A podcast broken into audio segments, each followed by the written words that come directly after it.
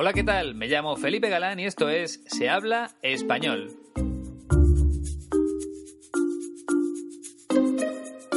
Bueno, pues ya estoy otra vez aquí con un nuevo podcast. La verdad es que ha pasado mucho tiempo desde la última vez y ya tenía ganas de grabar un nuevo programa. Aquí está. Y hoy nuestro protagonista, como siempre, es una persona muy especial, una persona muy famosa aquí en España. Su nombre es Arturo Pérez Reverte y es uno de los escritores o novelistas, como prefieras, más famosos de nuestro país. Nació en Cartagena, en la región de Murcia, el 25 de noviembre de 1951. Por tanto, ya tiene 64 años. Hablamos un poco de sus estudios. Reverte cursó periodismo, estudió la carrera de periodismo, la misma que hice yo, por cierto, y trabajó durante 21 años como reportero de guerra. Un reportero de guerra es el periodista que acude a un conflicto bélico, a una guerra. ¿Y para qué va allí? Pues para contar lo que está sucediendo. Después de trabajar como reportero de guerra, empezó a dedicarse en exclusiva a escribir novelas. Dejó el periodismo y se hizo escritor. Algunas de esas novelas han tenido mucho éxito. Se han vendido muchos ejemplares de algunos de esos libros. Bueno, en realidad creo que de la mayoría de sus novelas se han vendido muchos ejemplares. Aquí en España solemos decir que Arturo Pérez Reverte tiene muchos lectores, una gran cantidad de personas que leen prácticamente todo lo que escribe. Hoy vamos a escuchar el fragmento de una entrevista bastante antigua, de hace algunos años, en la que cuenta cómo nacen en su cabeza las ideas que luego se convierten en libros, en novelas. Yo soy un cazador. Yo siempre además he cazado solo. No, no, no, no, no, me gusta matar, quiero decir, no soy cazador de cazar. Prefiero cazar como actitud personal, como actitud psicológica. Siempre he estado al acecho de cosas que aprender con H, que, que, tomar del mundo para comprender yo el mundo en el que estaba. Entonces, escribir es eso también. Yo escribir es, una novela es, yo estoy mirando en la calle y pasa una mujer hermosa o pasa un niño que sonríe o hay algo, una luz, una música, un libro que me hace clic y digo, aquí hay algo, aquí hay una historia, aquí hay algo que contar. ¿no? En torno a esto puedo contar algo. Entonces me pongo a trabajar, me pongo a estudiar a esa mujer o a ese niño o a ese libro o a esa música, me pongo a crear en torno, a proyectar sobre eso todo aquello que he vivido, que he soñado que he leído, que he imaginado, que he amado, que he odiado. Y entonces va, todo eso va maravilloso. Ese es el milagro, ¿no? Yo mismo estoy sorprendido. Va tomando forma, va tomando cuerpo en forma de historia y digo, ahora quiero escribir esta historia, quiero fijarla en el papel para que permanezca y alguien aparte de mí pueda compartirla. Eso, yo creo que es una auténtica, mm, es un auténtico privilegio por el que doy gracias todos los días a quien sea, pero doy gracias por permitirme vivir de esa manera. Como has podido comprobar, Arturo Pérez Reverte no habla de forma tan clara como otros personajes que han pasado por el podcast de Se habla español, pero como siempre vamos a analizar sus palabras poco a poco para que puedas entenderlo todo sin ningún problema. Empezamos con el primer fragmento.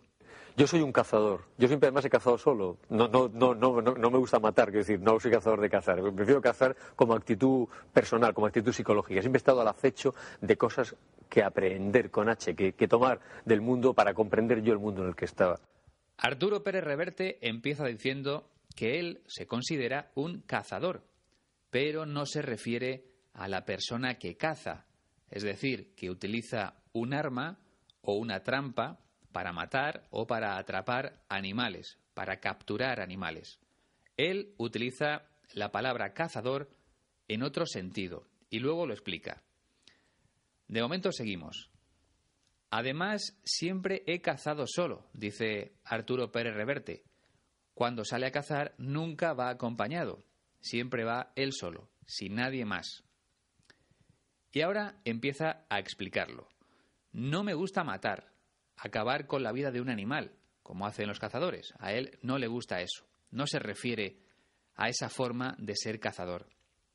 Porque, según nos cuenta, no es un cazador de cazar. No se refiere a ese tipo de persona, sino a cazar como actitud personal, como actitud psicológica. Es decir, Arturo Pérez Reverte caza con la mente, con la mirada, podemos decir. Para que lo entiendas mejor, atrapa, captura todo lo que hay a su alrededor para utilizarlo en sus libros, en sus novelas. A eso se refiere cuando utiliza la palabra cazador. Y continúa diciendo, siempre he estado al acecho de cosas que aprender, con H, ojo, muy importante. En este caso, con H intercalada, con una H que va en medio de la palabra.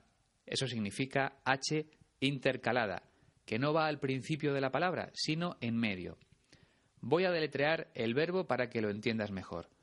A, P, R, E, H, aquí va la H, H intercalada, E, N, D, E, R. Aprender. Suena casi igual que el verbo aprender, que significa conocer cosas nuevas, pero su significado es muy diferente. Bueno, muy, muy diferente no, pero algo diferente sí. En este caso, aprender con H intercalada quiere decir apresar, capturar, agarrar, coger. Bueno, cuidado con este último verbo porque ya sabes que en algunos países latinos tiene una connotación sexual el verbo coger. Si viajas por esos países, mejor no lo utilices. Es solo un consejo. Por tanto, volvemos al tema. Cuando Arturo Pérez Reverte habla de cazar, quiere decir aprehender con H intercalada, porque siempre ha estado al acecho, siempre ha estado atento para tomar, para capturar cosas del mundo, cosas que suceden a su alrededor, con el objetivo, precisamente, de comprender mejor el mundo en el que le ha tocado vivir. Espero que la explicación haya sido clara y que lo hayas entendido bien. Bueno, hemos acabado con el primer fragmento de nuestro escritor, que hoy nos visita aquí en Se habla español. Vamos con el segundo. Entonces, escribir es eso también. Yo escribir es, una novela es, yo estoy mirando en la calle y pasa una mujer hermosa o pasa un niño que sonríe o hay algo, una luz, una música, un libro que me hace clic. Y digo, aquí hay algo, aquí hay una historia, aquí hay algo que contar. En torno a esto puedo contar algo. Empieza diciendo, entonces, escribir es eso también. Su profesión, ser escritor, se parece mucho a eso que explicaba antes, a tener una actitud o un comportamiento de cazador, pero cazar con la mente, no con un arma o con una trampa. Continúa, yo estoy mirando en la calle, estoy observando en la calle, mientras camina, por ejemplo, y pasa una mujer hermosa, una mujer guapa, una mujer bonita. Son sinónimos, tanto guapa como bonita, de hermosa. O pasa un niño que sonríe, un niño con una sonrisa en su boca, en sus labios, un niño en definitiva feliz. O hay algo, una luz, una música, un libro que me hace clic, dice Arturo Pérez Reverte. Es decir, ve algo que de repente provoca una reacción en su mente, en su cerebro, en su cabeza, como quieras llamarlo, como si alguien hubiera apretado un botón, un clic, porque allí mismo, en la calle, ha encontrado una historia que contar en sus novelas, ha encontrado la inspiración que necesitaba para escribir, así de simple. Él dice, en torno a esto puedo contar algo. Alrededor de eso que acaba de ver puede contar una historia en alguna de sus novelas. Aquí, esto es importante además, en torno se escribe separado. En y luego torno. Porque significa alrededor de, acerca de. Y siempre va acompañado de la preposición a en torno a lo que sea. También puede utilizarse para hablar de cantidades.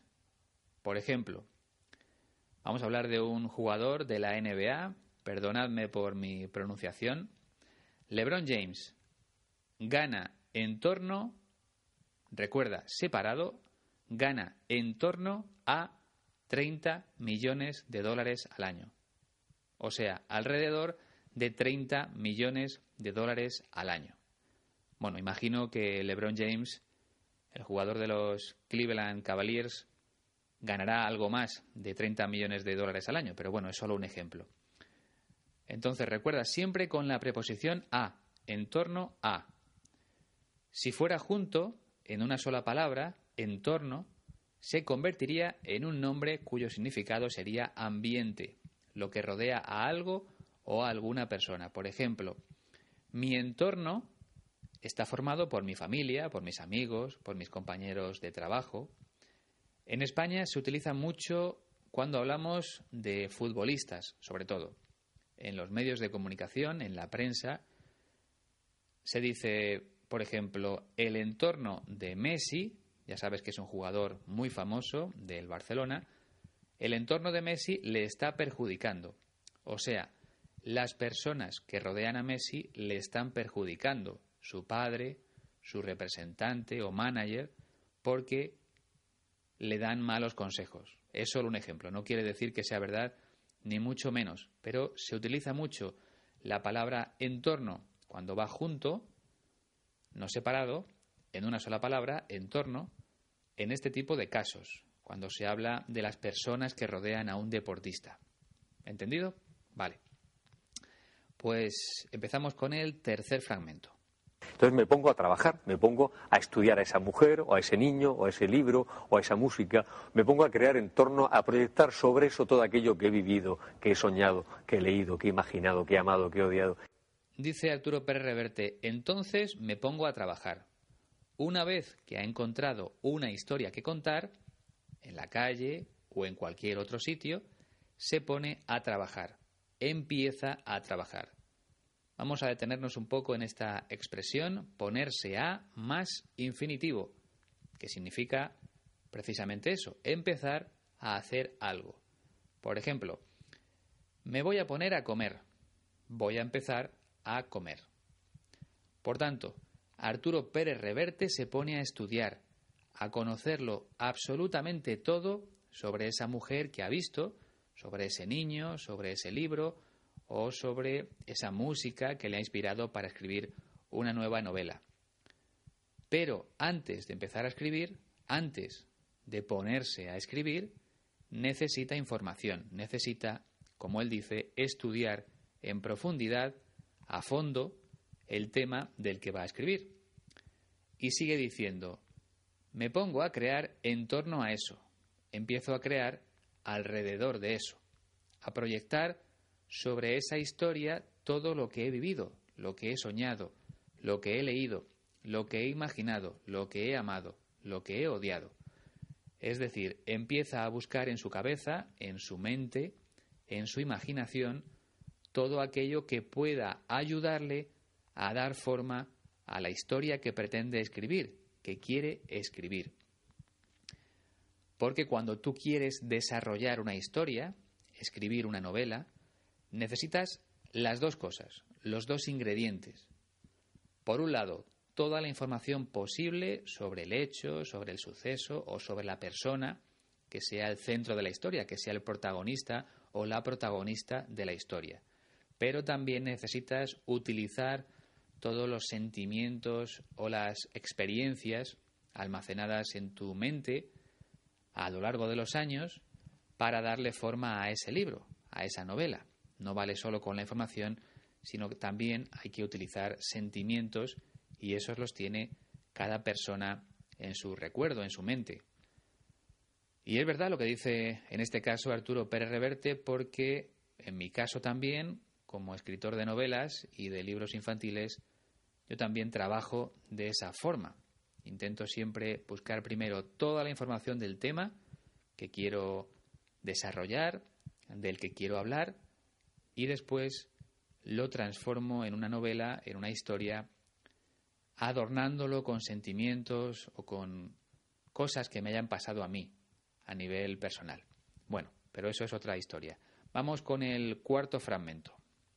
Y entonces va, va, todo eso va maravilloso. Ese es el milagro, ¿no? Yo mismo estoy sorprendido. Va tomando forma, va tomando cuerpo en forma de historia y digo, ahora quiero escribir esta historia, quiero fijarla en el papel para que permanezca y alguien aparte de mí pueda compartirla. Y entonces se produce el milagro. Llega lo inesperado. Yo mismo estoy sorprendido, dice el escritor. Va tomando forma, va tomando cuerpo en forma de historia, se va convirtiendo poco a poco en una historia, lo que tengo en mi cabeza. Y dice, ahora quiero escribir esta historia, ahora me apetece escribirla, quiero fijarla en el papel, plasmarla en el papel, para que permanezca, para que dure eternamente y alguien, aparte de mí, pueda compartirla. En definitiva, el objetivo del escritor es que esa historia, que empieza siendo simplemente una idea, termine llegando a otras personas, a las que llamamos lectores, porque, como es lógico, leen nuestro libro, con la esperanza de que también les guste a ellos. Ese es el objetivo, es la meta final de cualquier escritor, como bien acaba de explicar Arturo Pérez Reverte. Bueno, pues vamos ya con el último fragmento. Yo creo que es una auténtica, mm, es un auténtico privilegio por el que doy gracias todos los días a quien sea, pero doy gracias por permitirme mm, vivir de esa manera. Creo que eso es un auténtico privilegio. Se refiere al hecho de poder ganarse la vida escribiendo historias. Para él, ser escritor y poder ganar dinero gracias a ese oficio, a esa profesión, es un auténtico privilegio, un honor, algo de lo que no puede disfrutar todo el mundo. Eso es un privilegio, algo inalcanzable para algunas personas. En este caso, Arturo Pérez Reverte tiene el privilegio de ganar mucho dinero haciendo además lo que más le gusta, que es escribir historias. Hay otras muchas personas a las que les gustaría ganarse la vida de esa forma, pero que tienen que buscarse otro trabajo porque no venden suficientes libros como para dedicarse solo a escribir. Y por esa razón da gracias todos los días a quien sea, al responsable de lo que le ha tocado vivir.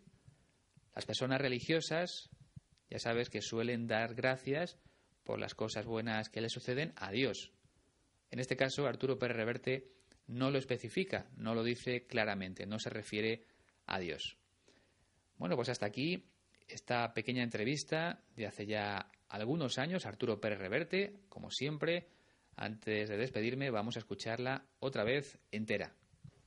Yo soy un cazador. Yo siempre además he cazado solo. No, no, no, no, no, me gusta matar, quiero decir, no soy cazador de cazar. Prefiero cazar como actitud personal, como actitud psicológica. Siempre he estado al acecho de cosas que aprender con H, que, tomar del mundo para comprender yo el mundo en el que estaba.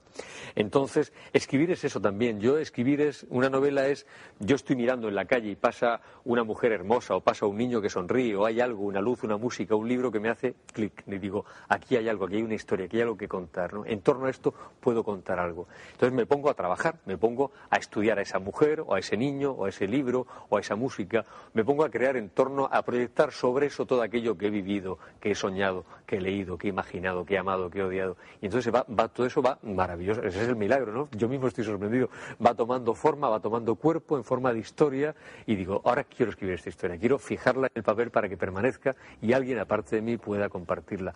Eso, yo creo que es una auténtica, mm, es un auténtico privilegio por el que doy gracias todos los días a quien sea, pero doy gracias por permitirme vivir de esa manera. Ahora sí, ha llegado el momento de la despedida, pero antes me gustaría recordarte un par de cosas. La primera es que puedes seguir la página de Facebook de Se Habla Español, pinchar en me gusta para que lo vean tus amigos u otras personas interesadas en mejorar su español. Y también puedes seguir la cuenta de Twitter de Se Habla Español. Y nada más, espero que la próxima vez no pase tanto tiempo y que sigas mejorando tu español. Ojalá estos minutos te ayuden siempre a dar pasos adelante en tu experiencia con mi lengua materna. Ha sido un placer. Hasta la próxima.